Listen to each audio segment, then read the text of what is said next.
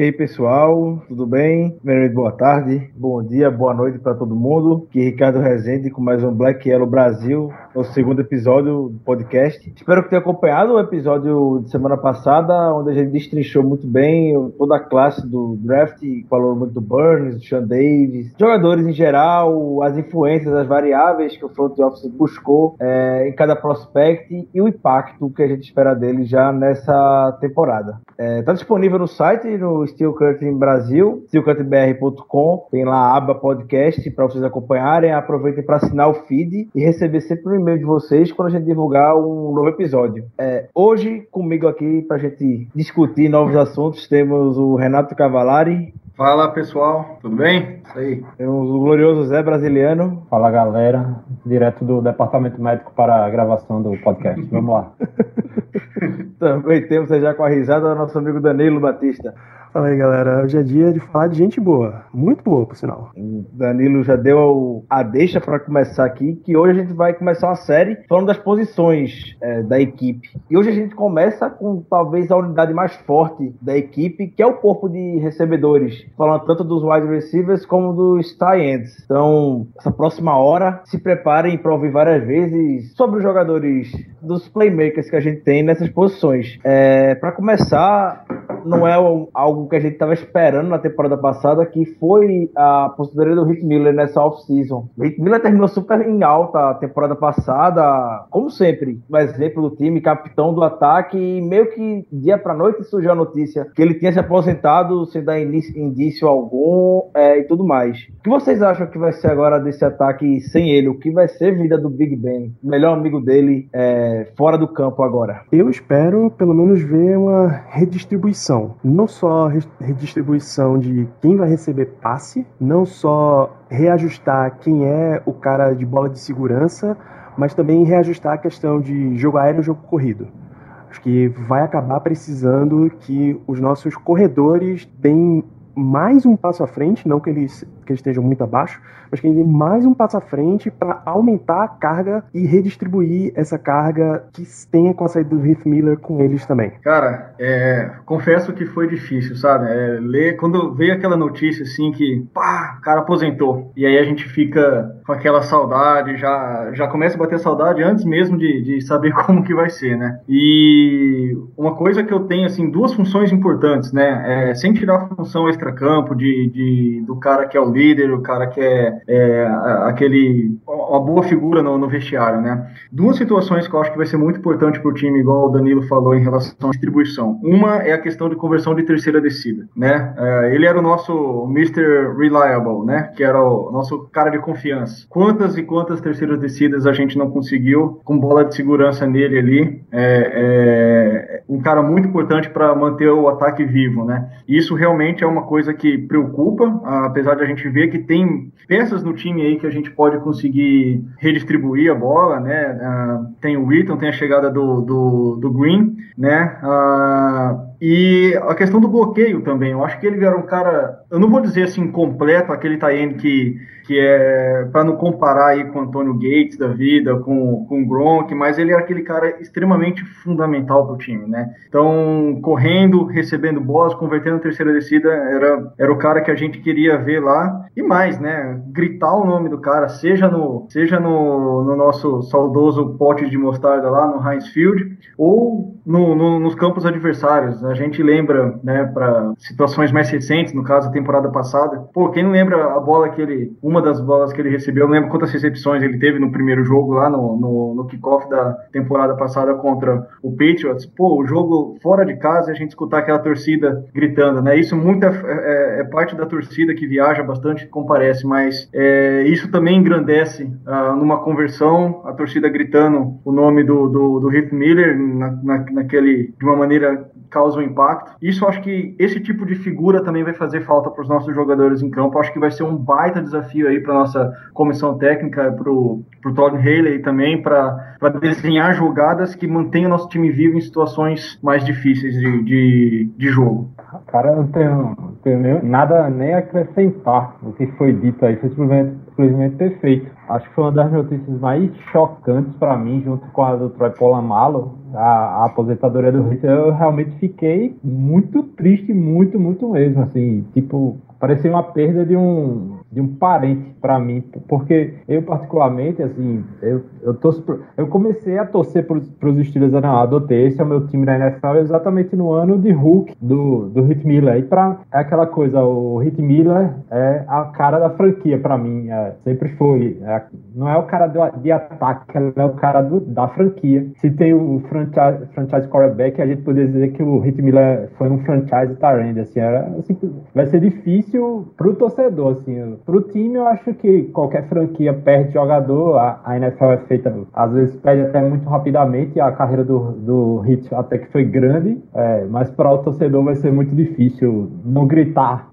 por qualquer recepção dele, vai ser difícil. Estou aqui até consternado de falando isso aqui. E virou até uma tradição quando algum rapaz branco faz uma recepção no High Field, não importa, não sabe nem se é o Miller que está recebendo. O Jesse James recebeu uma bola no passado e era hit. O State recebe, vem o hit. Virou uma tradição e acredito que isso vai até. Pode ser que continue, se perpetue tantos anos fazendo isso, porque não continuar. É, tendo essa lembrança, tendo esse impacto, como vocês falaram, de gritar o nome do Hit Miller. E talvez é, a gente fosse ter, teve uma noção do que ele representou até para a liga depois que ele se aposentou, como a posição de Tyend mudou de alguns anos para cá. E o Miller foi, estava nesse meio foi um dos pioneiros no meio de, do Gates, já foi citado aí, Jason Witten, o Gronk mais é, recentemente, que é aquele cara, uma peça de segurança pro ataque, a ficar na, é, ser decisivo na red zone, situações de terceira descida, então, é, a gente viu toda uma liga, toda a NFL lamentando essa aposentadoria do Miller, que durante todo esse tempo foi um exemplo para todo mundo, fora de campo, dentro de campo, até ano passado quando o Antônio Brown, a estrela do time, estava revoltado quando o Big Ben se machucou, porque o Michael Vick não lançava a bola para ele. O Miller que tomou partido de chegar e falar: olha, se aquiete, fique tranquilo, jogue pro time, não jogue para você não. Não pense que você é a franquia, o, a equipe hoje. Tem seus companheiros e tem as limitações que a gente tem hoje na equipe. Você tá acabando, falando com outras palavras, você tá acabando com o time dessa maneira. Então, continua, faça o trabalho que é ótimo e vamos seguir em frente. Então, é isso que o Miller vai fazer falta, principalmente. É, com certeza. E, e assim, é, é, muito bonito pra gente, torcedor, ver a, a lealdade dele, né, da, em relação à, à franquia Steelers. A, cara, ele podia continuar a, a, profissão dele jogando bola em outro lugar, terminar, pegar um contrato aí. Ele tinha nome para fazer isso e não vou me aposentar. Vou, o cara não se enxergava jogando em outro, outra franquia, né? É, é muito emocionante fazer isso. Eu digo até que ele se discute quem vai ser o substituto, acho que não tem substituto. Não que assim, ah, ele não é um, ele é insubstituível, mas acho que não vai se procurar um substituto no, no sentido de um cara que vai preencher todos os vazios que o Ritmiller vai deixar, não. Vai trouxe aí Ladarius Green, outro que vai fazer outras coisas naquela posição, né? É, são características totalmente diferentes, mas a liderança que o Ritmiller tinha na na franquia em relação aos companheiros, em relação à comissão técnica, ele era aquele cara que era o técnico dentro de campo, assim, é, totalmente respeitado. Ele chegar pro, pro Mike Tomlin e poderia ter total abertura para falar qualquer coisa pro Mike Tomlin, para jogador novato, para jogador veterano, para torcida e totalmente respeitado, porque era o cara do trabalho duro, né? Eu lembro quando ele se machucou muito gravemente, que é destruir os ligamentos do, do joelho e, tipo, é teria até chance de, ser, de encerrar a carreira por causa daquela lesão e voltou a jogar em alto nível já em sequência, assim, porque trabalhou duro. Quem acompanhou aquela off-season dele se recuperando, via que o cara tá fisioterapia às 6 horas da manhã até 10 horas da noite. Cara que nunca deixou de trabalhar pela, pela franquia. Esse, esse tipo de coisa não tem como substituir, não vai chegar um substituto para ele. Bom, é, vamos aproveitar que a gente está falando de Tyrande vamos apresentar os jogadores que tem no roster para posição, né? A gente começa pelo novato que a gente acabou de mencionar, o Ladarius Green. É novato na NFL, é só um novato no time. Foi selecionado no quarto round de 2012 pelo San Diego Chargers. basicamente passou todo esse tempo na sombra do Antonio Gates, porque cortar a conexão Philip Rivers Antonio Gates não é do dia para noite. Nesse período foram 1.087 jardas, 7 touchdowns. E o Steelers trouxe ele para um, um, contrato de 4 anos, que no momento ele está contando pouco menos de 2 milhões e meio contra o cap. É, esse cara, Danilo, né, desses sete touchdowns aí que você mencionou, né, quatro foram na, na, na última temporada. E, e ele teve né, exatamente essa questão aí. É, o cara viveu a sombra do Antônio Gates. O Antônio Gates é um dos principais tie aí da história da liga, né? Não é nenhum, não é nenhum, como posso falar, qualquer, né? Cara, a gente fala muito em estilo no draft, né? Quando um jogador às vezes sobra ali, você escolhe ele e o cara é, ele, todo mundo gosta, né? Enfim, para mim, o, se existe um estilo da, da free agents, para mim foi o Ladarius Green. Tá? Eu, particularmente, gostei muito dessa contratação. Obviamente, eu não estou aqui falando em substituição do Rick Miller. Eu tô pensando em relação a agregar no time, né? Um, vai ter um playbook para essa temporada 2016, no qual vai ser feito com o Ladarius Green e com os demais jogadores, sem pensar na adaptação dele ao playbook que era uh, usualmente é, conhecido e, e usado com o Heath Miller em campo. Né? As características dos, do, do, dos jogadores são diferentes, né? não, são similares, mas são diferentes. E para mim, cara, se, se teve um estilo nesse, nesse aquela, aquela boa contratação é, em relação a custo-benefício, é, potencial do jogador, que a gente sabe que o cara ficou ali na sombra do Antônio Gates, mas eu, eu vejo um cara que pode ser grande no time, sabe? E eu achei que essa foi uma puta contratação, sabe? Eu acho que, que ele já deve ter o, um impacto imediato e ele vai ser também importante aí para terceiras descidas. Na minha opinião, se, uh, se tem uma, uma, uma, coisa similar em relação ao, ao tipo de jogada com o Miller, eu acho que a gente precisa ter confiança e não deixar se abater aí em terceira descida. Eu acho que ele vem para ajudar nesse quesito também. Eu confesso que eu não sei muito a respeito dele em relação a bloqueando corridas, é, qual que seria a habilidade dele, vocês talvez possam me ajudar com isso aí, mas vendo vídeos, vendo, é, lendo, já conheci um pouco dele é, quando ele jogava no Chargers ainda. É um jogador que eu particularmente gosto muito e eu estou muito confiante com ele e espero que, que essa minha confiança se, se reflita em campo. Eu espero muito que, que ele possa contribuir e, e, e, agradar já nessa temporada. Eu concordo plenamente com isso. É, essa é uma peça fundamental. Eu, assim, eu não que seja parâmetro de qualidade de jogador, mas eu tenho Ladarius Green, o Ladarius Green há alguns anos no, no, no Fantasy, em, um, em uma liga que eu jogo, eu jogo poucas ligas, então dá para eu acompanhar de perto os jogadores que eu tenho no Fantasy. E, e sempre, é, realmente, foi a sombra do Antônio Gates. O Antônio, mas o Antônio Gates, ano passado, passou um tempo suspenso, então ele teve espaço e foi uma peça efetiva no ataque do, do dos Chargers. E, e o, o Felipe Rivers não hesitava em mandar a bola para ele. E uma característica que sempre é, os analistas citavam do Green é a velocidade, que ele é um Tyrant desses atléticos, entendeu? Dessa nova geração do Tyrant. Não é o trator, não vai ser o cara que você vai ver carregando linebacker, linebacker por metros para abrir espaço. Não que ele não seja, não tenha capacidade de bloqueio, mas não é o destaque dele. O destaque dele é atleticismo, é o cara que vai cada vez mais participar de um ataque espalhado, como é o ataque dos Steelers quando bem a linha em, em shotgun sem com quatro, cinco recebedores. É o cara que vai participar dessa forma e veja aí até temporada para mais de mil jardas. Tomara que não entre para a história zicando esse jogador, mas eu vejo que ele vai ser bastante produtivo no jogo aéreo do, dos Steelers. E eu ia falar justamente isso que você acabou de comentar sobre a velocidade dele. Curiosidade, fui dar uma olhada aqui no combine que ele teve em 2012 e o cara correu 4.5 segundos no 40 jardas. Então, um atleta do tamanho dele, isso é muito bom. É espetacular. Concordo com o que o Zé falou com relação às características dele, contribuição que ele vai ter.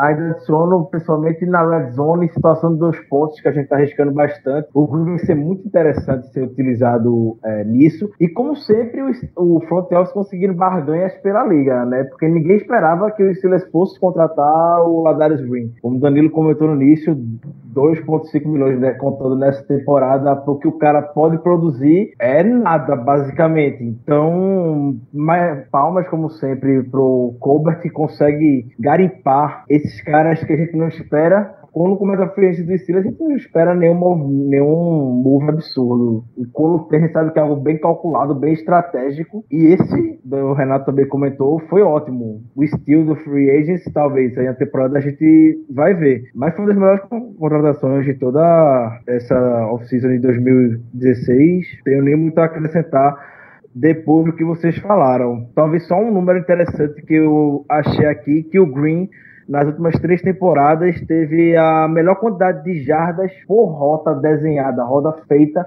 da liga. Melhor que o Gronk, melhor que o Jimmy Graham. É o prim primeiro lugar ele, segundo o Gronk, terceiro o Jimmy Graham, quarto Jordan Cameron. O Miller aparece em décimo primeiro só nesse quesito. Grande e que sabe percorrer boas rotas. Então isso alinhado com a comissão técnica dos Steelers, que consegue desenvolver bem isso nos seus recebedores, a gente pode ficar bem animado com o que o Green pode oferecer nessa temporada. Eu acho muito parecido, viu, Ricardo e os colegas, é, com, com o que aconteceu na década passada com o Michael Turner, era running back lá no Chargers, passou quatro anos na sombra do Ladinian Thompson, que era o melhor da, da NFL e entre os grandes da história. E quando saiu do, do Charles, saiu nessa situação também de ah, o maior currículo dele, né? É um cara que tem capacidade, é pesado tal, é rompedor. O, o maior destaque no currículo dele não. Ele foi reserva do, do. Ele só não foi mais lá porque era reserva do LT. Eu, eu acho isso muito parecido com o que é o, o Ladarius Green, porque talvez se não fosse o Antônio Gates lá a temporada toda, ele também tem toda a razão. O Chargers de manter o Antônio Gates, né? Não, não dá para dizer criticar o Antônio Gates, mas o Ladarius Green teria também bastante produção se ele tivesse chegado. Acho muito parecida a situação e tomara que aconteça a mesma coisa, porque o Michael Turner, depois que foi pro Falcons, virou top na NFL, assim, de produção de touchdown, tudo. Acho que chegou até pro Pro Bowl. Eu lembro, assim que houve o boato da contratação do Green pra gente, o pessoal do Bolt Brasil, o perfil do, do Chargers aqui, no país, desesperados, porque o Green ia sair da franquia deles e principalmente comentando como seria bom para ele atuar ao lado do Big Ben, como isso vai dar um pulo na carreira dele. E também a gente pode ver que o Green é aquele cara, até no discurso dele quando ele chegou, que ele quer ganhar. Tá na, poderia até ouvir outras, outras propostas melhores, com mais dinheiro, mas o cara não tá muito interessado nisso. O é, cara então, quer vir pra cá. Então pra... ele saiu do lugar certo para ir pro lugar certo, né? Porque ele não ia ganhar nunca onde estava. e veio para um lugar que ele pode ganhar alguma coisa. Tem, tem noção da NFL, já, já dá para considerar isso, já tem noção da da, liga. O próximo Tyrande que a gente tem aqui é o Jesse James, foi escolha de quinto round pelos Steelers e na carreira tem oito recepções para 56 jardas e um touchdown. Jesse James, esse cara aí, ele é. Eu posso começar falando assim, esse cara vem de uma linhagem importante, né? Ele é o, ele é o tataraneto aí do outro Jesse James lá, da família dele, que foi o fora da lei, lá nos anos 800 e pouco, que foi morto lá pelo, pelo Robert Ford, né? O... Brincadeira, né? Antes que alguém ache que é verdade, não é não. E nem sei se tem homenagem a ele pra falar a verdade. Mas assim, falando sério. Né? É, pode falar. Inclusive tem o filme, né? O assassinato de Jeff é. James pelo covarde Robert Ford. É, exatamente. Não é, o, não é o tataravô dele, não. Mas vamos lá. Esse cara, ele ano passado ainda falei quando, quando eu ainda tava lá no, no, no Facebook, foi minha, talvez minha pick favorita do, do, do, draft passado, que não foi o meu draft favorito dos Steelers. Né? O cara é extremamente novo, ele, é, ele tem 22 anos, o, o Danilo que apresentou ele, eu não sei se ele é o mais novo do time, ou se é um dos mais novos, e eu gostei muito porque eu não achava que ele ia chegar até a quinta na, na, na época, eu achava que, tá, não achava que ele ia ser na segunda ou terceira, mas achava que ele ia acabar sendo escolhido ali na, na, na quarta rodada, e eu gostei muito dele ter sobrado pra gente lá, porque é um cara muito alto, um cara que, que apesar de ter dropado alguns passos na pré-temporada, uh, uh, né, passou aquela desconfiança, foi um cara que, que agradou pelo pouco que participou. Né? Foram oito recepções, conforme o, o Danilo já falou, mas ele teve um touchdown ano passado. Né? E o, o, isso já, já é um cara também presente lá na alto na endzone, coisa que o Big Ben ama. Né? O, desde o do pique do, do Martavis Bryant, que ele tinha pedido um cara alto, o, o Jess James vem para contribuir nisso aí também. Outra coisa que, que, que eu vejo, ele ele está sendo moldado, eu, eu espero que ele esteja sendo moldado, para realmente ser aí um outro cara de confiança da franquia. Né? A gente não sabe como que vai ser o, o Min, apesar de toda a nossa alta expectativa e, e a gente ter já comentado que gostou muito da contratação, e eu acho que ele é o cara que está aí prestes a ser o, o, sem querer me apressar o assunto ao outro Taíne que a gente tem ainda, mas ele está prestes a ser o Taíne número 2, o reserva imediato do, do, do Green nessa temporada. E eu, de novo, é um cara muito novo, um dos mais novos do elenco. E eu, eu tô com muita confiança nele, talvez não para esse ano, no sentido, acho que é um cara que está sendo desenvolvido, mas com 22 anos, esse cara ainda tem dois até chegar aos seus 24, 25, que, que tem muito gás ainda para queimar. Ou seja, se trabalhado certinho, com a paciência que a franquia tem, às vezes, em desenvolver talento, esse cara aí, ele, ele tem tudo para também ser um grande tie aí para nós, e se possível, né, espero que continue conosco, se vier ter sucesso na, na liga. Ah, você falou da idade do Jesse James, mais novo que ele no elenco, só dois calouros, o Marcus Ayers e o Artie Burns, que tem 21 cada. O restante é de 22 para cima. E é, eu lembro na temporada passada, assim que o Jesse James foi, é, foi selecionado, o Colbert dando uma entrevista logo em seguida, comentando o tamanho dele e como é importante hoje ter um tie com o físico dele para ajudar a é, marcar sozinho um defensive end, por exemplo. É, da importância que isso vai ter para o L, com certeza ter é, Munchak pode estar um auxílio nos bloqueios, o John Mitchell, eita, esqueci agora o técnico do tie é, voltando o Colbert destacando essa habilidade que ele tem, o tamanho que pode ser bem utilizado na linha de scrimmage para ganhar essa batalha nas trincheiras, bloqueando, segurando, abrindo caminho para as corridas é, do Bell e tudo mais. Eu gosto do Jesse James, conta do que o Renato já comentou, o físico dele, um cara grande, alto, muito forte, era um dos caras também mais inteligentes no qual é o Penn State, é um rapaz nativo de Pittsburgh, estudou na cidade, todo, todo esse sentimento por, por trás dele. É isso, é um menino que tem futuro para ser aquele cara sólido para as próximas temporadas, não o playmaker, o sair número um. Talvez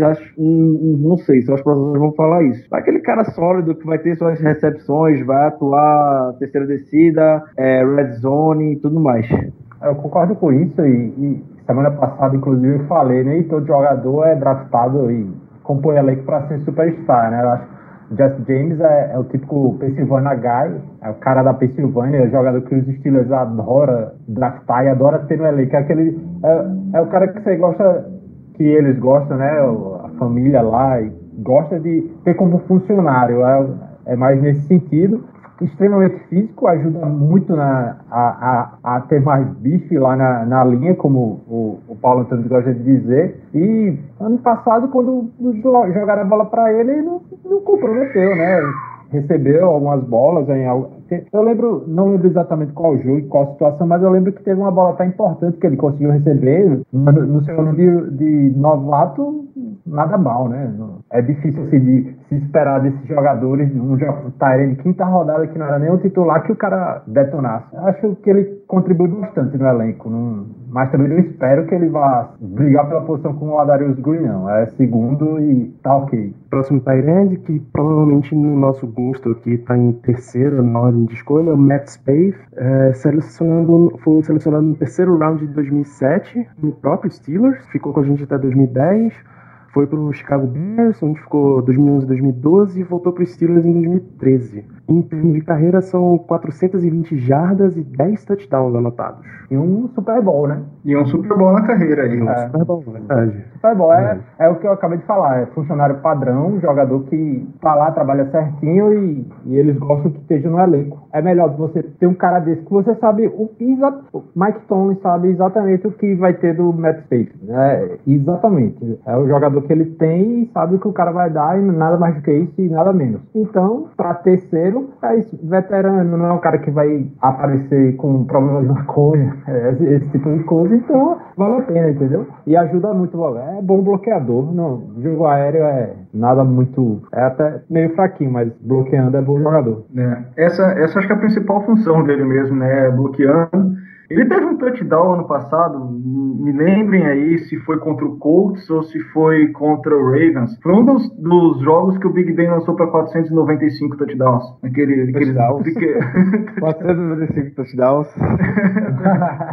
tá louco, cara. Aquele, foi um daquele, daquela sequência dos dois jogos que ele lançou seis em cada jogo lá e o Matt Spaeth ele teve aquele touchdown lá. Foi contra ele o foi, que ele foi tropeçando e que tentando ser imparcial, no, pra mim não foi touchdown. Acho que ele bateu o joelho no chão antes da, mas isso não vem ao caso. Esse cara aí, para mim, ele, ele, ele é um veterano, né, de 32 anos, e eu acho que esse é o primeiro candidato, talvez, das nossas discussões, que não vai fazer o elenco de 53 jogadores aí. Me xinguem se, se discordarem, mas eu acho que essa é. Eu acho que ele tem uma grande chance de, de, de não fazer esse. esse de não, não fazer, não, de não entrar pro elenco final da temporada. É, não porque ele é imprestável por causa da idade, eu acho que o, o Zé falou algumas coisas bem bem corretos que fariam sentido a permanência dele, né? É um cara que, que vai contribuir no elenco, sabe bloquear, é o cara, o funcionário padrão. Acho que eu não vou repetir aqui o que o Zé falou. Porém, eu acho que tem Tayendes aí com físico e, e estilo de jogo que estão chegando entre os undrafted, o, o, entre outros jogadores, que podem contribuir da mesma maneira que o, que o Matt Space tem contribuído. Então eu acho que, eu diria que ele não tem uma, uh, eu acho que por ser veterano, enfim, é, é, eu, eu, esse é o primeiro jogador que eu já vejo que pode não fazer o elenco. Eu acho que tem sim essa chance de, de, de não entrar para o elenco final. Até por isso eu já tinha citado antes no Jess James lá, que eu acho que ele vai ser o, o nosso segundo tie nessa temporada. Então, é, é, gosto dele nessa função de bloqueio, é, é, muito importante. Só que eu acho que a fila tá andando para ele e eu acho que esses novatos aí com características parecidas de físico e atleticismo podem contribuir da maneira, de maneira parecida com um potencial ganho e desenvolvimento, coisa que o Matt com 32 anos já não vai ter muito. Ele vai contribuir aquilo que o pessoal já conhece dele. Mas é, é, nesse sentido, é, eu vejo como um, uma coisa que vai pesar em favor dele, porque ele é um cara que conhece a franquia e enquanto o Jesse James é um segundo anista e o Ladarius Green está chegando agora, né? Do jeito que a Steelers é conservadora na hora de montar o elenco, eu acho que eles vão arriscar os três Tyrants mesmo. É, eu, eu vejo mais ele, eles man, mais mantendo esse, o space do que mantendo três wide é, recebedores rookies, entendeu? Acho que cai, é mais fácil cair um lado do que cair o space. Eu acho que, que é, eu concordo com isso, sim. Eu acho que, é, inclusive, é um ótimo argumento até para me colocando no teu lugar e tentando é, me auto-contra-argumentar. Nem sei se isso existe, mas uh, é um ótimo argumento em relação à, permanência dele e a gente conhecendo a nossa, nossa franquia. Eu não acho que se ele for cortado, a gente vai com dois tie Eu acho que a gente vai sim com, com três, mas eu, eu diria que talvez com um desses novatos aí. Tem um outro que, que, que não me recordo o nome, que chegou recente também, que não é novato, é, apesar de não conhecer a franquia, de estar tá chegando agora, mas eu acho que é, é até pela questão do, do desenvolvimento e, e e, e, contribuição com um jogo menos conhecido até, digamos assim. Sei lá, eu acho que, que eu não estou dizendo que ele vai ser cortado, não estou achando que é uma que é, que é uma, uma certeza da minha parte, assim, eu, eu, tenho quase certeza absoluta que ele, que ele vai ser cortado. Eu acho que ele tem sim essa, essa chance de, de, de, de não entrar pro elenco final, pela credibilidade que está ganhando o Jesse James, eu acho, dentro do, do, dos treinamentos, e pela questão de, de rotacionar é, estilos parecidos com jogadores de, de maior potencial, né, de potencial ainda de aprendizado e desenvolvimento. Tá, vou, um, os próximos que a gente tem aqui na lista, acho que dá para passar um pouco mais rápido. Billy Johnson foi selecionado no sétimo round de 2009 pelo Steelers, ficou aqui até 2013, depois dois anos no Chargers e voltou agora para essa temporada de 2016. Peter Greenbow foi undrafted pelo Giants em 2014 e aí passou por só em practice squad do 49ers, do, do próprio Giants, do 49ers, do Patriots e agora, agora em janeiro foi contratado pelo Steelers. E o Paul Lang foi desse ano já, undrafted do Lions, mas aí o Lions resolveu cortar e o Steelers pegou ele no waivers. Desses aí, para resumir, eu acho que o que pode fazer um, uma sombra ali pro Matt Space é, eu diria que é o, o David Johnson. Eu acho que o Paul Lang pode ser uma, uma alternativa pro practice squad, né, para ficar ali entre os 10 jogadores treinando com, com o pessoal na, na, temporada. Se fosse alguém para fazer frente, e, eu acho que seria o Derek Johnson essa, essa, essa contratação aí que retorna para o time. É, de novo, não para contribuir de maneira efetiva, mas sim para rotacionar. Não sei também como que é a relação com, com o Matt Space lá dentro do elenco. Eu acredito que seja ótimo, obviamente, não sei, mas também não tenho certeza dos planos da franquia em relação a essa posição de clientes. Cara, esse David Johnson é um que, que joga de fullback ou, ou eu tô me confundindo? É o próprio, o próprio, ah. o negão lá com os dreads no ah. cabelo. Ah, pronto, ele mesmo. É ele mesmo, próprio. Ah, eu, eu gostava bastante desse jogador. Eu achava ele. Eu, eu sou Steelers old school. Pra mim tem que ter, tem que ter fullback lá abrindo caminho. Achava ele bastante eficiente, né? É aquele, é aquele cara do Tony, né? O Tony tem esses, esses nomes que gosta, joga em várias posições. Ano passado teve o Knicks, que era linebacker e trocou como fullback, faz de tudo na equipe hoje também. É, verdade. É, é mas não acho que o Johnson venha pra ficar no elenco, ah, não. É, Acho que o Space veio só pra dar, dar aquele gás mesmo, né? Pro Space é, não ficar. Pra, é que a gente chama de gerar competição, né? é, na, exatamente. Na, o Space não ficar lá acomodado, o Jesse James principalmente veio ter alguém atrás de mim, é, de olho na vaga, é, tudo mais. Mas no mais deve rodar antes da temporada começar. O, o lado bom pro Johnson é que ele. O lado bom não, né? Mas assim, se serve de, de qualquer consolo, alguma coisa aí, ele, as últimas duas temporadas, ele passou com o Chargers lá o Green, né? Então pode dizer que ele já conhece o Green e já conhece um pouco da franquia, né? Então, dos seis anos da, da, da carreira dele, foram quatro ele, Steelers e duas ele também pode dizer Ele também pode dizer, não fiz nada por causa do Antônio Gates, pô, né? é, então, ele pode falar, pô, Antônio Gates estava lá me atrapalhando, pô, agora eu vou tentar aqui no Steelers. Aqui arruma, também não vai que ele arrume um lugar no Special Team, o pessoal vê lá, ficou mais rápido esses últimos anos. É. Claro que arrume um espaço para ele também. Cara, isso sabe, né? Ricardo, isso é importantíssimo que você falou. A gente até não mencionou em nenhum argumento aqui. É, é às vezes uma rotação e jogadores para comprar, para comprar, desculpa, para complementar e para compor o, o, os times especiais, né? Eu acho que o Special Team nosso aí também tá, tá, tá sofrendo algumas mudanças, né? A gente falou do, no, no, no outro podcast em relação ao, a jogadores que podem vir para contribuir aí. E talvez ele possa ser um cara aí que também venha para contribuir no, no, Special Teams, né? A gente não mencionou aqui nos nossos argumentos, mas quem sabe, né? Além de gerar competição, né? E sair da sombra do Antônio Gates, ele pode vir aí para botar fogo aí também no, no Special Teams. Tá, então a gente. É isso que tem do grupo de Tyrants do time. Muito provavelmente. Quer dizer, muito provavelmente não. O que, que vocês acham que vai ficar no roster?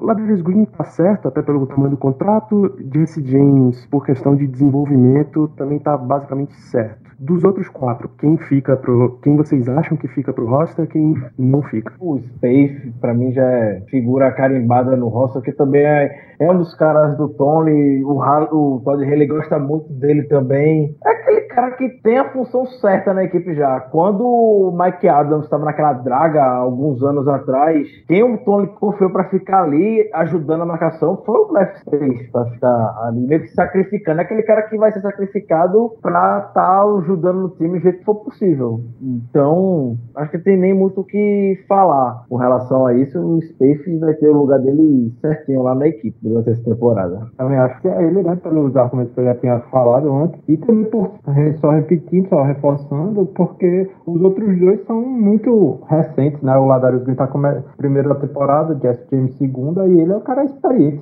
né?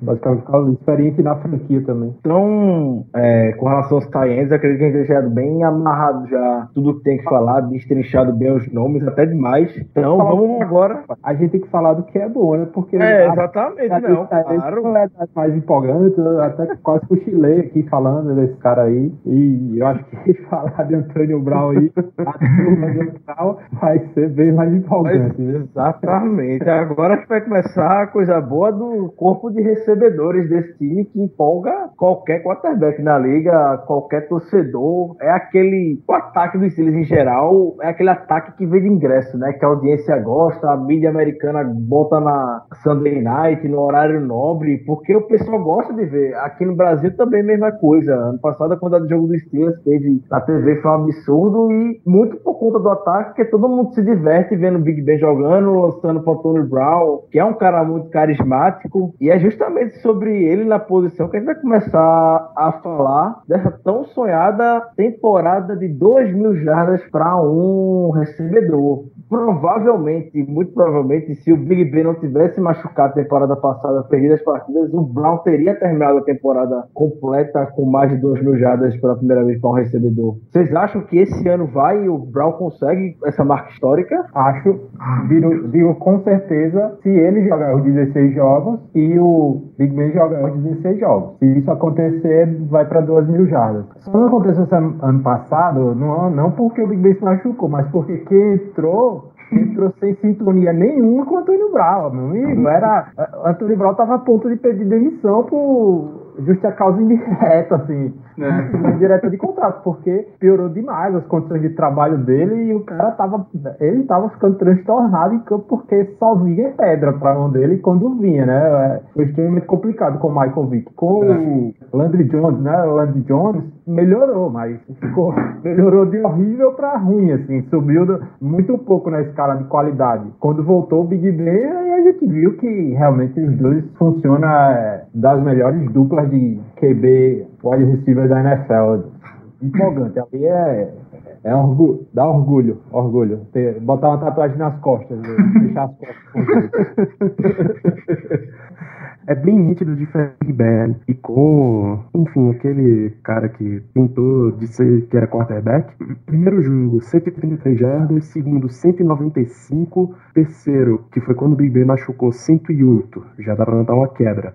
O quarto jogo, 42, 45, 24. Quando o Big Ben volta, desculpa, quando vem o Landry Jones, 124. E quando o Big Ben voltou, 284. Então a diferença é absurda. Eu digo que justamente com os fatores que estão afetando o ataque do time, com todos esses fatores que estão afetando o time, a aposentadoria do Heath Miller, a suspensão do Lucas Bryan, muitos jogadores que não estavam ainda girando nesse nível, tendo que dar um passo à frente para substituir, acho que a importância do Tono Brown, se é que isso é possível, só cresce pro time. Com sem lesão séria dele, do Big Ben, acho que até só esses dois se mantendo saudáveis, já dá para projetar dos mil jardas sim. Com certeza. Ele, ele, eu, eu não gosto muito de, de fazer essas previsões por medo de tá zicar tá o cara. Isso, rapaz. Fica à vontade aí, tá aqui pra Não, eu, eu, sei, eu falo assim, eu, é, é, aquela história lá do. Pô, a gente faz as previsões, os bold predictions, né? E aí a gente zica o cara. Eu, eu, eu acho que ele tem sim o. Ele tem. Eu não vou nem falar mais potencial, porque potencial é que ainda pode ser que vai demonstrar algo. Eu acho que o Antônio Bell já é. Já não, já há algum tempo é uma realidade na liga. Já há algum tempo se fala em, em produzir duas mil jardas numa temporada. E realmente, é, eu acho que é só uma questão. Acho que o, que o, o Zé falou aí no início, perfeito. Eu não sei se foi o Zé ou o Ricardo, desculpa. Se o Big Ben jogar os 16 jogos saudáveis, se Antônio Brown tiver os 16 jogos saudáveis, aí eu acho que já não é uma, pre, uma previsão, já é uma, uma realidade né, próxima de se acontecer. Já é uma possibilidade muito alta, digamos assim. Então, sem, com o Big Ben machucado quando jogava, ausente por alguns jogos, com o Michael Vick, com o nosso Jones Lavanderia lá, o, o lançando bola, o cara conseguiu 1.800 jardas, é, é, algo impressionante, né? E lembrando que o recorde do Antônio Brown aí de 495 jogos seguidos recebendo 5 recepções e 50 jardas caiu exatamente na quando o Big Ben se machucou. Depois do no, logo no primeiro jogo quando o Big Ben se machucou aí contra o Baltimore para 5 recepções e 42 jardas, né? Isso que a gente ainda foi para prorrogação. Né? Eu não lembro quanto foi exatamente a sequência, mas era aquela sequência histórica de 5 recepções e 50 jardas que o cara já tinha aí há muito tempo. Então, para mim já não é previsão e sim realidade se ele e Big Ben se mantiverem saudáveis. E obviamente tiver uma linha ofensiva que, que aguente um pouco também. Isso é. Agora a gente bem que poderia tirar ele dos retornos de punt, né? Para ajudar um pouco o, a torcida, pelo menos. Pô, ok que ele é é dos mais efetivos. É possibilidade de levar para a endzone a todo momento quando retorna. Ah, mas o risco eu, eu, não, eu não aposto nunca e toda vez eu torço por um, por um fair catch quando ele tá para retornar punt. Ele não, não pede fair catch, retorna toda vez, toda vez tentar um run and run, corre 20 é. jardas para trás para tentar correr 200 para frente. Mas isso aí Mike Tomlin tinha que ver isso direitinho. Isso Sem contar que quando ele faz um touchdown de punt, de retorno de punt ou, ou kickoff a gente tem outro medo. A gente comemora, mas tem outro medo das piruetas que ele dá e cai de. Quando ele não lesiona o saco abraçando o Y lá, ele dá aquelas piruetas e cai com o joelho com tudo no gramado. E se tem jogador que comemorando o saco já se machuca e perde a temporada, o Antônio Brown, quando dá aquelas piruetas comemorando touchdown, é, é. Meu Deus do céu. É, vamos tirar ele mesmo. Quando ele faz touchdown recebendo, pelo menos ele faz aquela dancinha esquisita dele lá de, de ladinha mais conservadora, digamos assim.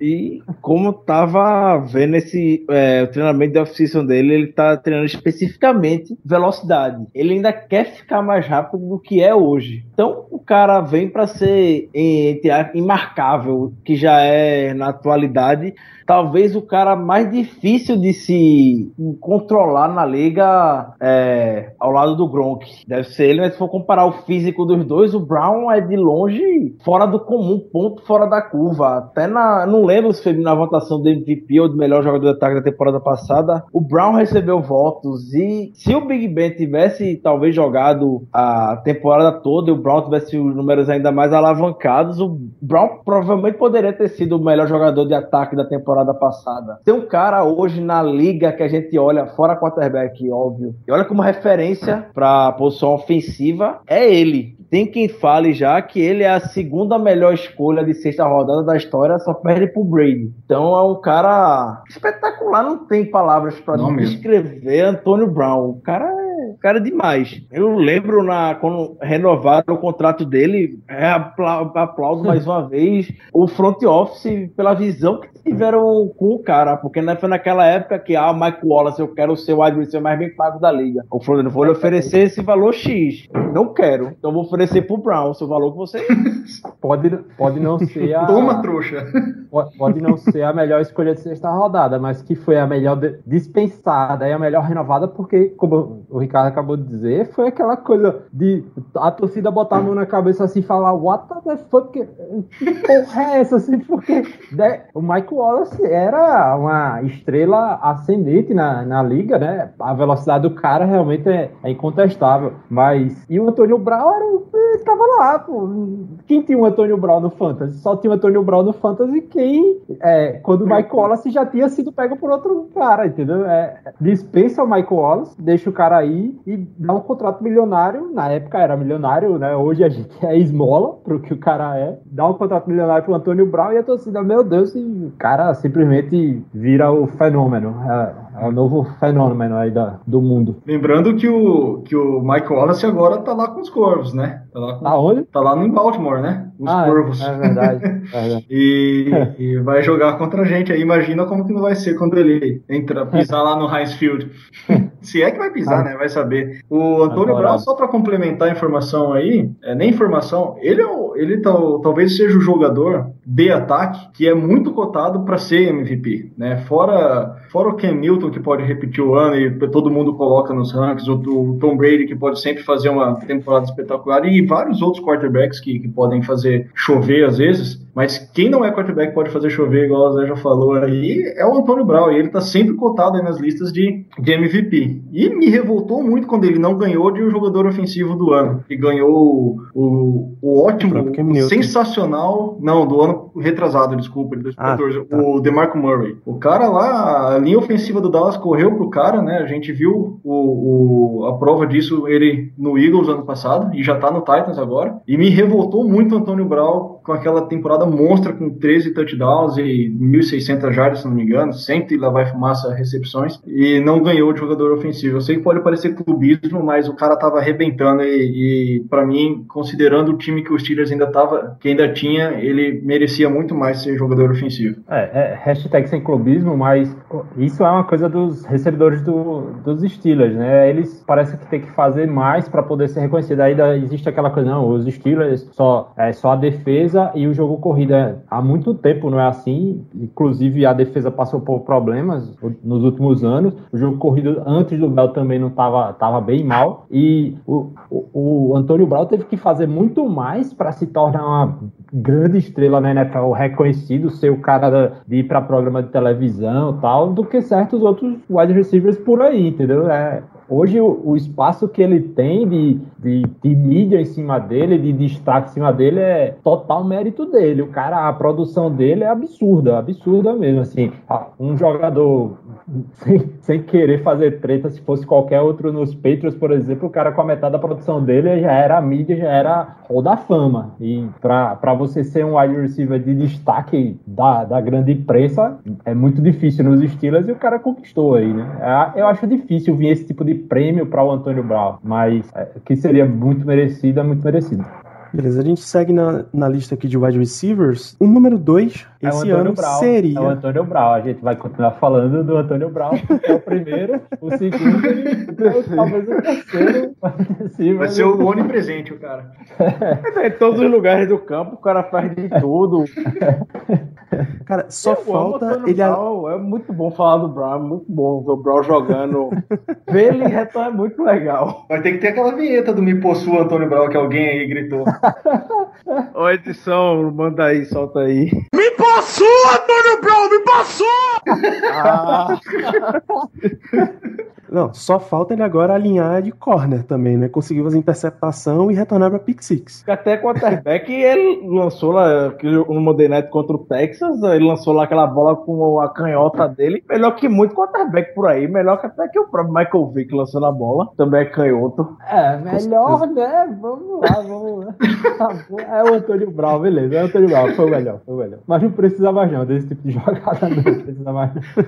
Eu gosto desse tipo de jogada, não tem como ser mais, não é aquele negócio. Se der certo, palmas, gritos, comemorações, mas se der Cara, uma mas... besteira, é o pior técnico do mundo, manda o Raleigh embora. Mas, mas, mas o Mike Tomlin é zicado com esse tipo de trick play, pô. Ele parece que quando dá errado, dá muito errado. É, é aquela ano passado teve algumas. Contra o Seahawks, aquele negócio ali. Aquele lançamento pro Villanueva lá? O Villanueva foi De longe você vê que aquilo era um fake. Eu interceptei de casa aquela bola. É. Todo mundo ficou sem entender. Enfim, segue Siga a discussão. É.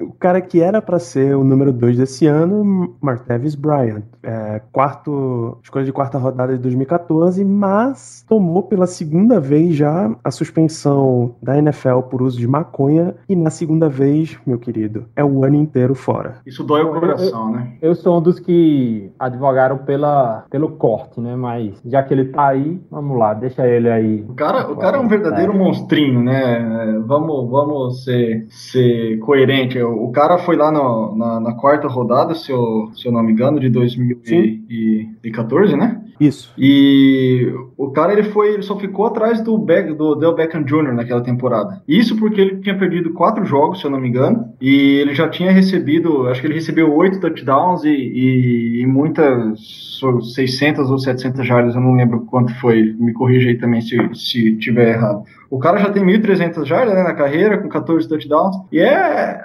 como posso falar? É, eu acho ele um cara muito playmaker. Uh, aquele play action, aquele touchdown do, do, do Big Ben para ele, quando a gente de 94 jardas, foi coisa de louco. Até eu caí naquele play action lá. Ele correu em linha reta na velocidade absurda, com um atleticismo absurdo e, e, e foi e fez o touchdown mais longo da temporada entre todos os times. Então eu acho assim, ele, ele era o, o ou ele é o, o wide receiver que o Big Ben tanto pediu. E o, o Martez Bryant é o cara que a gente esperava que era o, o playmaker, que tirasse aquela carga do Antônio Brown. E infelizmente vai fazer falta sim esse, esse ano. né? A, a, questão de saúde mental e física dele agora tem que, tem que ficar, tem que ser cuidada. Eu não sei não se, se não está considerando um possível corte dele, igual o Zé defende, ou já defendeu, não sei se defende ainda.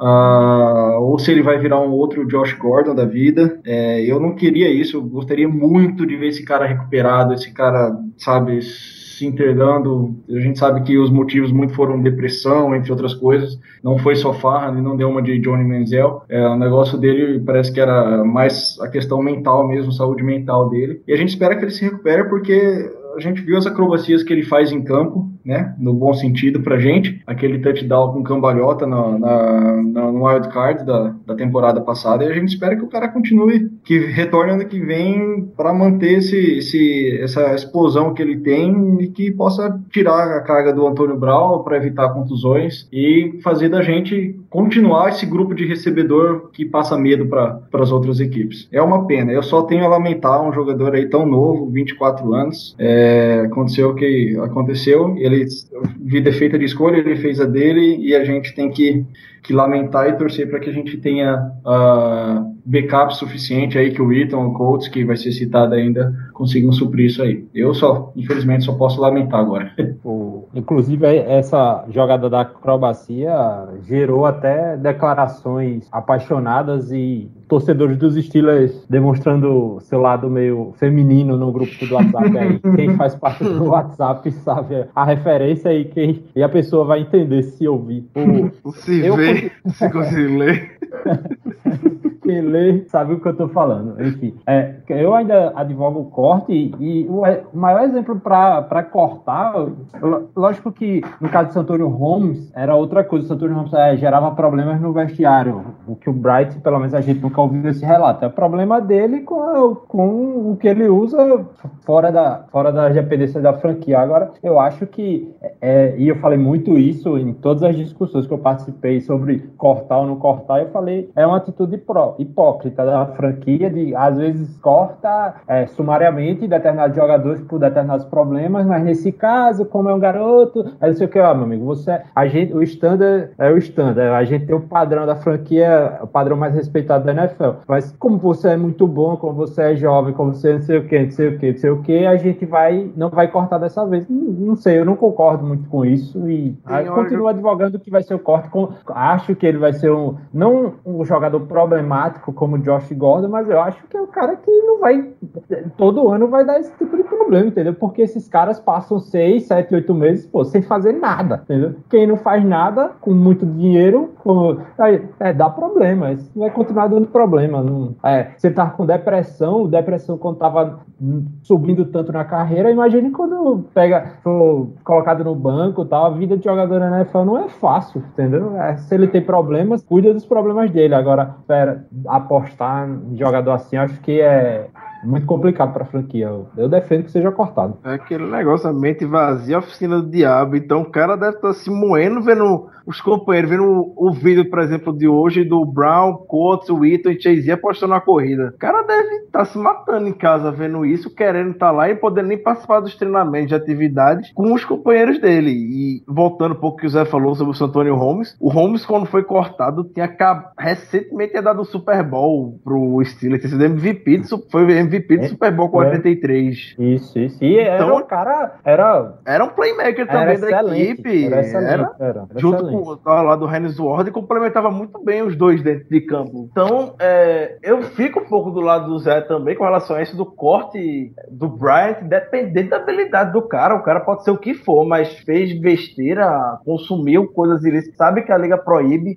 por mais que cada um tenha sua opinião pessoal com relação ao consumo, cortou, tá na regra da liga, todo mundo sabe e sabe o risco que isso dá. Por mim, corte, corte já deveria ter é, acontecido também. Poderia cuidar do cara fora do time, não vejo problema nenhum nisso. O que muita gente argumentou foi: ah, mas o Steelers vai abandonar o cara nesse momento. Não é questão de abandonar, é questão de dar um. Ó, se liga, a gente tá aqui buscando até o teu melhor, vai se cuidar, vai se tratar. E ele não pensou no, no Steelers quando tava lá fazendo besteira, né? Tem isso também. Exatamente. Agora a gente não pode julgar o time. Agora falando é, um pouco do cara que deve subir nessa temporada, a Next Man Up, a filosofia Steelers gosta tanto, do Semi Coates, que eu particularmente acho que vai substituir o Bryant, até quando a gente vê os dois jogando na época de college, fisicamente, o estilo de jogo dos dois é muito parecido. O próprio combine dos dois também, os números são muito iguais. Se for comparar, quase um, uma cópia do outro. A diferença só que o Coates é que ele chegou a temporada passada, pelo que os relatos, que chegou muito fora de forma. Até no próprio college, muita gente falava que ele era meio preguiçoso, não se dedicava tanto, mas que um ano até no próprio no jogo dos playoffs, o Divisional contra o Broncos, o Semicos entrou e entrou bem. A gente viu relatos na off-season, jornalistas falando no Twitter que iam regularmente às instalações do Steelers e viam três jogadores todo dia lá, que o Hayward, o Codes e o Villanueva. Estavam sempre malhando, sempre na academia. Ali o James Harrison, claro, né? Quem não precisa nem estar, é. mas o Codes é aquele ele cara é o dono. Que... O é, é o dono da academia. Tava, tava na, na, academia do James Harrison. Acho que, acho que ele só não se aposentou aposentou porque disseram: se você se aposentar, você não pode entrar mais aquele. Não, então eu vou continuar jogando, porque.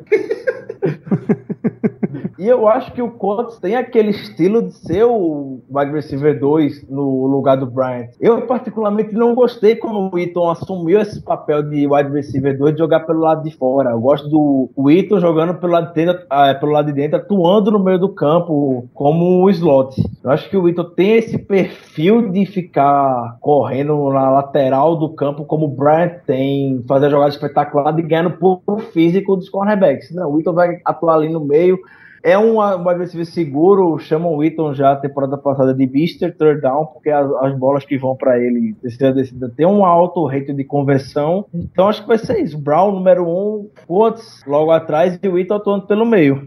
O, o Colts Colts, quando, quando ele conseguiu aquelas recepções a, a, às quais você se referiu, Ricardo, eu, naquele momento, até tive uma dificuldade para saber que era ele, né? Porque, assim, foi uma, foi uma surpresa e foram recepções até bonitas, físicas tal. É, eu, para mim, é um Martavis Bryant genérico, ele, assim. Eu, eu, acho que ele não chega à capacidade atlética do Martavis Bryant, mas não tem problema nenhum ser segundo recebedor. Acho que ele tem capacidade para ser segundo recebedor. Não precisa ser tão tão brilhante assim para ser segundo recebedor ao lado do Antônio Brown.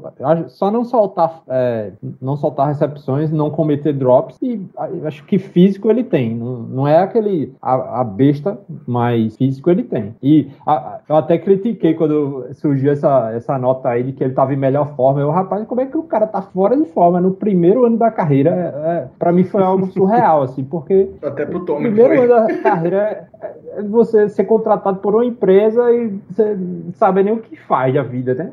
Então, vamos. Talvez tenha se inspirado até no Antônio Brau, que todo mundo sabe aqui que é um cara que treina absurdamente, é viciado em treinamento e consegue tudo que consegue treinamento. Você vê que a, a capacidade técnica e física dele é decorrer de treinamento, não é aquela coisa. Tem a natural dele, mas ele consegue também por treinar, correr rotas. E o Sammy Coates deve ter se inspirado nisso, ou se levar, se levou forçado a também ter que treinar muito. É, ó, meu amigo, a filosofia da, aqui é essa você tem que treinar muito. Chinelinho aqui não vai conseguir nada, não. E deu um estalo na cabeça dele, de que ele teve a chance, provavelmente viu a suspensão aí do Bright e os olhos brilharam na vaga. Então, vamos lá, você vai ser titular agora e, e vai ter que produzir. Não tem essa mais não, chegou a hora. Entre forma aí que é você. O Mike tenho... Tony deve ter dito isso pra ele, deve ter dado aquela piscadinha que o Mike Tony dá, apontado o dedo. é, meu amigo, você é o cara agora. Engraçado que antes de, de anunciarem a, a, a suspensão do, do Bryant, o Sammy Coates aparecia na, nas mídias, no Twitter do Steelers, da, da página oficial do Steelers, aparecia em outros noticiários exaltando, cara, né? Exaltando exatamente essa recuperação. Não sei nem se foi recuperação ou se foi realmente o ganho da forma física ideal para entrar nessa temporada. Uh, parecia que estava anunciado, alguém ainda comentou, falou, pô, parecia que estava anunciado já que, que, o, que o cara ia ser, que o Martavis Bryan ia ser suspenso, porque já estavam exaltando o, o né? Até para dar uma motivação extra pro cara aí, né? Ver, ver, ver, toda essa mídia em cima dele. Eu só ainda acho que a, que a, a questão de ser o, o número 2 é uma questão complicada e eu acho que aí entra uma contradição. Porque jogar o cara para já ser o segundo, ele teve lapsos, ele teve uma recepção só na temporada regular e teve o jogo contra o Broncos que, que foi elogiado. Mas ainda eu acho muito pouco para já colocar o cara como segundo. Porém, aí entra a contradição. Vamos colocar o Marcus Wheaton lá na ponta para correr e a gente sabe que ele enfrenta um pouco mais de dificuldade enfrentando os cornerbacks que são bem rápidos. Ou vamos colocar realmente o Marcus Wheaton mais pelo meio, enfrentando o linebacker e deixando o, o Sammy Coates. Então eu tenho essa, essa preocupação até de, pela questão de queimar o cara, porque eu não vejo o, o Hayward Bay ou o Eiros chegando aí, como um impacto que pode ser um fator surpresa, alguma coisa, enfim. Eu acho que, que a briga vai ser entre o Sammy Coates e, o Wheaton, mas eu, sinceramente, tenho minhas, minhas preocupações em como vai funcionar esse esquema, porque a gente não pode queimar dois jogadores colocando eles em posições, não dizer nem posição errada, mas que não, não são as que eles rendem mais, ou o Coates que ainda precisa, na minha opinião, ainda precisa se provar. O cara ainda é maduro e ele foi muito criticado pelos drops bobos que, que ele teve, né? Então o cara dropava muita bola na, no college e foi bem criticado. O Steelers já sabia disso quando draftou ele, isso foi deixado claro que, que já era ciente. Obviamente ninguém é bobo, tem os olheiros lá para isso, mas eu acho que ainda ele precisa se provar. Eu acho que a pré-temporada vai ser o, o cronômetro para esse cara, pro, pro Colts conseguir realmente se firmar ou não no elenco. Mas eu sinceramente tenho minhas preocupações até de não queimar o ataque colocando jogadores onde eles não rendem bem por, por essa questão. Então essa contradição para mim ela é a que se persegue. É, mas aí entra a questão de ser com o que, com o que a gente tem, né? É o produto que tem é, lá. Exatamente. É, a gente vai jogar é, com as caras É o que eu falei. É, é, é, primeiro wide receiver do time é o Antônio Brown, o segundo é o Antônio Brown. Aí tá, o Colts é, é, o terceiro wide receiver. Eu acho mais fácil não, não queimar os outros, tendo o Antônio Brown lá. Se for pra queimar alguém, queima o Hayward Bay logo, porque o cara já tá queimado mesmo. Bota o cara de segundo lá, se se fuder, todo mundo mata ele lá e critica o cara e boa, pelo menos deixa o Sam é evoluindo aos poucos. DHB já é de ferro, pô. Já tá. Já viu um dia que eu ouvi de todo mundo. Ele não sente pressão mais. É, eu não sei. O cara já tá calejado, velho. Não tá nem aí pra isso mais. Mas o DHB, vou citar daqui, é aquele cara que surge quando ninguém espera. Você vê o DHB pronto em campo, você espera, pronto, fudeu. É agora que vai acontecer uma tragédia. Exato. E até, e até quando o cara faz alguma coisa boa, vem aquele susto. Ou ele dropa a bola e pega depois, ou ele sofre um fumble. Ninguém sabe o que, é que pode acontecer quando o DHB tá em campo. É um teste para cardíaco. Ele pode receber um touchdown e tá com o pezinho fora de campo porque não sabe onde é, tá em campo. Filha é, da puta, velho. Que raiva. Ele, ele, nem ele acredita que recebeu a bola e tá lá. Eu gritando touchdown, o cara tava com o pezinho fora de campo. Pelo amor de Deus. Aquilo... Ah, não pode. não pode, né? É, é esse cara. Um jogador, um jogador profissional numa liga profissional fazer uma merda daquela, não. Cara, o, o DHB ele é o eterno novato. Os erros que ele comete não, não pode, cara. Você esse cara é rookie, não é possível. Ele não joga nem videogame, né? Porque o cara que joga videogame não faz um negócio desse. Pelo amor de Deus, isso é, é, é triste. O DHB se achou aqui foi jogando no Special Team, né? Que o cara ressurgiu a carreira por conta disso, basicamente. Não foi por conta da habilidade dele, a velocidade que ele tem para receber bolas. Foi a velocidade que ele tem de chegar primeiro no, durante os retornos e chegar tão rápido que ele consegue fazer os tackles ou alguma graça. Ele não tá aqui para ficar recebendo bola. Ele entra eventualmente em alguma situação que ninguém nem espera que ele vai estar, como eu já disse antes. É, mas essa habilidade dele no Special Teams garante um lugar, meu, porque é super não, importante, claro, né? Super não, importante. Quantos, quantos retornos é, a sua necessidade de defender o retorno é tão grande quanto a sua capacidade de, de fazer touchdown no ataque, né? Porque ou, esse, é, é esse... é, necessário. E, nem, e, nem sempre os nossos kickers colocam, conseguem é, gerar o touchback lá no. É. no chute. Lembrando que o DHB, né, ele foi escolhido pelo, pelo Raiders da sétima escolha geral do draft de 2009. Acho que o cara, se eu não me engano, foi o mais rápido do, do no Combine, o Ricardo, que, é, que geralmente tem essas estatísticas aí, é, deve ter sido, acho que o...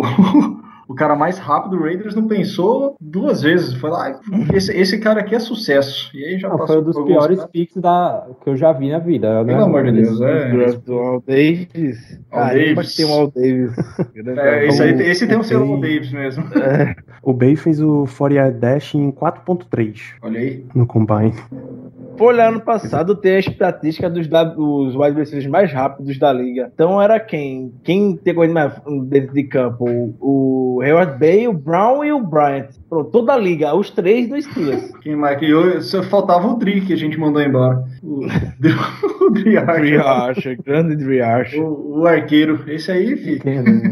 Isso aí tá rodando pela liga. Não estava nem Tava no jogando Bills agora, né? Foi, mas o Bill já dispensou ele, Olha aí. até o, o Rex Ryan falou. Agora eu entendo porque o Steelers não quis ficar com ele. Então o cara deve ser que nem o boy, que deve ser um mala dentro de campo. Deve se achar horrores por, pelo que fez no Combine. O Boy, que acho que além de é, o caso, não que é o caso aqui, mas também tinha perna torta, né? Pelo que falaram. Então teve essa situação a mais. Só que o Archer, cara, pelo amor de Deus, é, ela foi a pick que eu menos gostei na época. E depois até entendi a questão de, de usar ele pra retornar, mas o cara. Aí ele fez aquele touchdown ou aquele passe de 46 jardas que o, que o Big Ben deu pra ele na pré-temporada. Foi pronto. O cara vai, tá, vai destruir. Décimo, ninguém primeiro lance da carreira do cara. É, foi foi ótimo. todo mundo É, ficou animado. Já, já tava lá, vamos jogar o Mundial de Clubes lá. O Duarte é rei. E de repente, mandado embora antes de terminar o, o contrato de calor dele ainda. Então, Primeira temporada do cara, cara, É, foi-se pode. embora, basicamente. é, não. É outro que já tava aprendendo com, com o DHB a ser xingado. Nunca vi um calor ser tão xingado igual foi, igual tá, foi o Driarte. Isso. Na sequência aqui de, de wide receiver, eu acho que a gente já pode colocar o DeMarcus Ayers, foi sétimo round de 2016, e junto com ele, brigando junto com ele, tem uma galera, assim. Shaquem Phillips foi undrafted do ano passado, ficou ano passado no practice squad. O Eli Rogers, também undrafted do ano passado. Isaac Blakeney, undrafted do 49ers, e aí ficou no 49ers e no Washington ano passado, veio esse ano pro Steelers. Uh, Levi Norwood, também undrafted ano passado pelo Bears, contratado esse ano pelos Steelers. E dois undrafteds desse ano, o Canan Severin e o Marcus Tucker. É, beleza, É. essa galera aí vai passar uma colônia de férias aí na primavera. e depois vai bora voltar Tem- pra casa, né? Ninguém aí vai ficar. Ninguém. Deu um, aquele zum zum zum em cima do Eli Rogers na temporada passada, né? Que quem, os jornalistas que estavam no training camp dos Steelers afirmaram com toda certeza do mundo que o Eli Rogers era talvez o próximo Antonio Brown, pelo que tava fazendo Aham. chover dentro de campo. É o que todo mundo falava, sendo que nunca nem jogou uma partida na NFL. Não tem nem imagem do cara jogando na, na liga, nem pré-temporada. O cara se machucou antes e ficou o tempo todo fora. Beleza, Outro- o empresário dele é o do o empresário do Doni, né? Do goleiro Doni. É, porque não vai, é, não vai, não tem. Mito. É, não vai.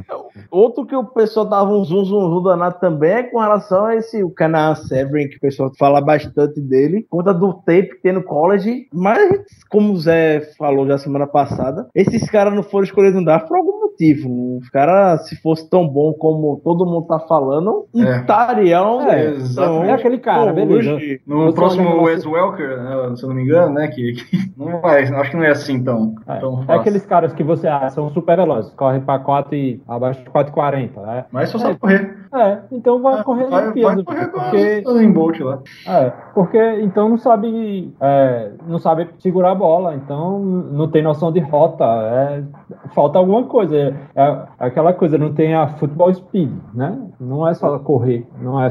Falta alguma coisa para o cara É. ser undrafted, né? A semana passada a gente tava aqui ah, discutindo se valia um pique de sétima rodada. Até eu falei, rapaz, pique de sétima rodada em qualquer jogador vale a pena.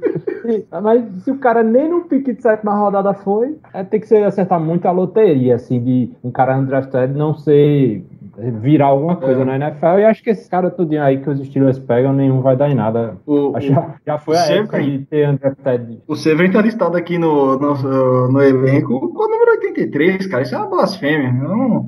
É. Pô, é, eu sei que Nossa. é só pré-temporada, eu sei que não é oficial, mas, pô, é foda se 83 do lado de um outro cara que não é o Rick Miller, né? Mas enfim, o. Os Steelers deveriam começar a usar do 100 ao 200, porque, é. assim, os caras que ganharam o Super Bowl deviam se aposentar todos, né? Pra mim, é, isso aí é incrível como a franquia consegue manter jogadores, né? Só não aposenta oficialmente, mas tem uma porrada de números que, que, que a gente ainda vai falar aí no, no site, principalmente na contagem regressiva que a gente tem feito. A gente vai falar sobre esses números, entre aspas, aposentados, né? Que são números que não estão lá pendurados ainda, mas que ninguém usa, né? Se a gente pensar aí, um exemplo rápido, o Terry Bradshaw, que se aposentou acho que em 83, se eu não me engano, e ninguém usa 12 no Steelers desde então. Então, pô, o Rick Miller mal aposentou, já estão listando o cara aqui com 83, esse aí pra mim tinha que aposentar também. Mas ah, enfim. É mais um sinal que ele vai ser cortado, né? Então... É, então já é um sinal que ó, ninguém usa 83, só porra. Ninguém vai usar o time.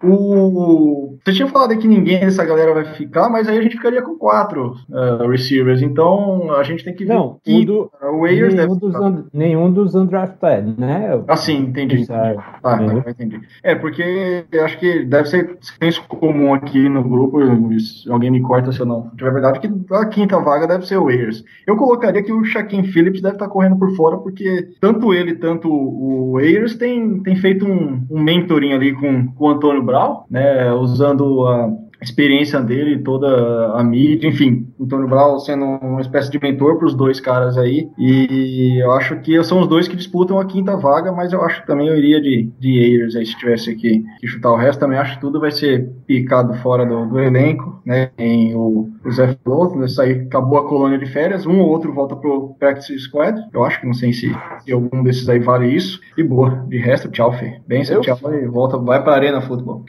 Eu fico curioso com a relação ao Larry Rogers. Não acredito que ele vá ficar, mas pelo o tanto que falaram desse cara na temporada passada, eu estou curioso para ver o que ele vai fazer esse ano. Porque os relatos que tinham dele eram de coisas espetaculares que esse cara tava fazendo. O training camp. Ricardo, Ricardo, você eu tem que sair dessa internet, Ricardo. O cara fica dessa... curioso para ver. Você tem que sair do Twitter, Ricardo. Todo mundo falando alguma coisa, esse cara deve ter. Isso é, coisa de empresário, isso é coisa de, é coisa de, de, de gerente de rede social. É essas coisas. Não vai não, vai não, vai não. Eu não espero nada dele, né? Eu espero que. Estou furioso. Eu acho que se o, se o Ricardo não tivesse falado, dado essa, essa propaganda toda que ele deu pro cara, acho que ele ia passar despercebido em relação à minha pessoa. Eu ia continuar sem saber quem ele era. Ele ia eu também. Foi mais já tá curioso pra ver ele em campo também. É, eu, tô, eu tô vendo que você é da equipe de mídia aí do. Nem lembro é de quem que tá falando, Eli Rogers. Eli Rogers. Ah, tem nome de. Tá tem nome de jogador famoso, né? Isso também já tá plantado aí pra todo mundo querer ver o cara jogando na pré-temporada. Manda ele lá pro Giants, lá junto com ele... o Eli Apple, com o Eli Manning e agora tem o Eli Rogers. Pronto. É, é Os Eli tudo lá. Não era o Rogers. Aí o... Só que aí, com certeza, estarei assistindo segundo tempo de todos os jogos pra ver o Eli Rogers, glorioso Eli Rogers, se, se ele faz alguma coisa. O Ricardo segue o Eli Rogers no Twitter, cara. Isso aí é.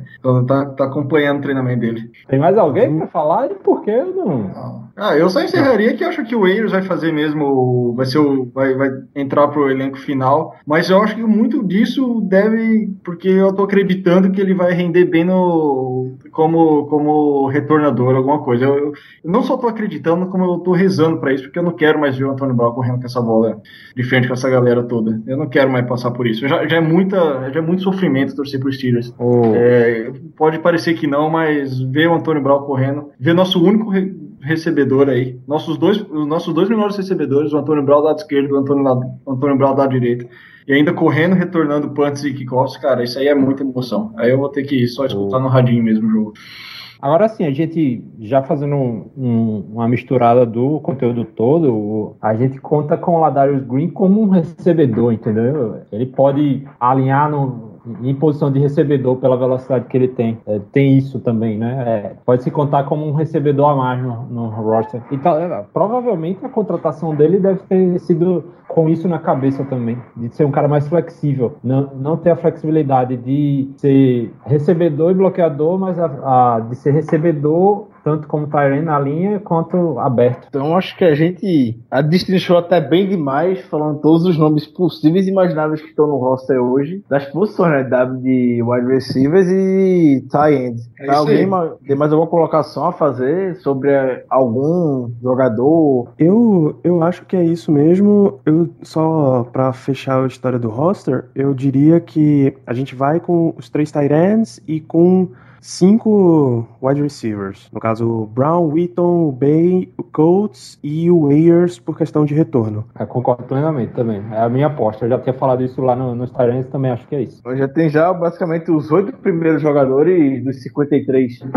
é, do Rota já destrinchou até o wide receiver que vai que sabe, né? Continuando falando do Rogers, a disputa tá aberta ainda. Aí, lá. É, vai ser o wide receiver número um, Ricardo. Beleza. É. Hashtag Keep Rogers. O título do, do podcast vai ser Eli Rogers, já começando a partir hoje. Vamos começar uma campanha massiva de mídia em cima do, do Eli Rogers. E se não tiver a foto do Eli Rogers lá na, na foto do podcast do segundo episódio, também não, não vai chamar a mídia, né? Então... Ah, boa do cara. Então, pessoal, por hoje já deu até demais. Como sempre, muito bom estar aqui falando com todos vocês sobre o Steelers. Na semana que vem tem mais. Mande sugestões da, da posição que você vai querer ver na próxima semana. Qual você está curioso mais, a disputa que pode ter. E até algum outro novo jogador. Uma semana é muito tempo para algum outro nome que ter por aí parecer. A gente sabe que o Steelers é aquele time que do dia para noite garimpa alguém por aí que foi dispensado por algum time time e chega aqui para disputar alguma coisa na off-season. Beleza, pessoal? Valeu, obrigado. Valeu, tchau, tchau. Valeu e manda, manda seu comentário pra gente também. Quem você acha que vai ficar no roster final? Valeu, galera. Até a Ué, próxima. Bom, sempre tá interagindo lá com a gente no Twitter, né? Do Black Yellow Brasil, Black Yellow BR. E entrar com regularidade no site, steelcustingbr.com, beleza? Manda as sugestões de vocês, deixem seus feedbacks que a gente tá aqui pra. É pra vocês. A gente faz isso que a gente gosta e quer agradar todo mundo. Então, valeu, pessoal. Obrigado.